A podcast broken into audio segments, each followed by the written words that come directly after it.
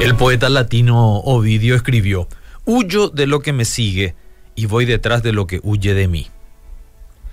¿Alguna vez se sintió tentado a huir de una situación o un evento porque sintió que ese no era el lugar apropiado para usted? ¿Alguna vez sintió la tentación de huir quizás de Dios? Tal vez no esté en nuestra mente el tomarnos un barco o un avión para alejarnos de la presencia de Dios, porque posiblemente nuestra lógica piense diferente o piense igual a lo que el salmista cuando él exclamaba, ¿a dónde me iré de tu espíritu? ¿A dónde huiré de tu presencia? Todos sabemos que es imposible huir de la presencia de Dios porque Él está en todos lados.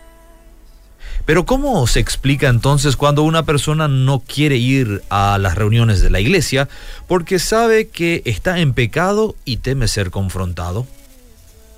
O quizás evitamos pasar por algún lugar sabiendo que allí está un hermano y no es que estemos en las mejores relaciones con él. O están los que postergan ir a cualquier congreso porque saben que allí serán desafiados a tomar un compromiso y temen asumir las consecuencias. ¿Qué pasa con los que no quieren participar de un curso de discipulado porque saben que tendrán que empezar a rendir cuenta de sus vidas? ¿Verdad que cada uno de estos ejemplos habla de cómo evitamos situaciones donde podría ser que el Señor requiera de nosotros tomar una acción? Sabemos que no podremos seguir caminando con Dios si no tomamos una decisión. En definitiva, en cada una de ellas estamos huyendo, a nuestra manera, de la presencia de Dios. El deseo de huir viene en esos momentos en los cuales se desata una fuerte lucha entre nuestros deseos y la voluntad declarada de Dios. Ni siquiera Jesús fue librado de esa batalla en el huerto de Getsemaní, ¿recuerdan? Es normal experimentarlo.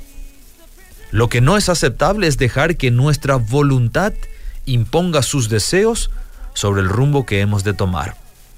Dar lugar a esos deseos es en esencia alimentar la rebeldía. No es lícito evadir la voluntad de Dios, al menos si tenemos un compromiso serio con Él. Podemos intentar postergarlo, pero Dios se encargará de buscarnos, no importa dónde estemos escondidos. Y yo creo que podríamos evitarnos esos dolores de cabeza, no demorando en hacer lo que Dios está pidiendo que hagamos.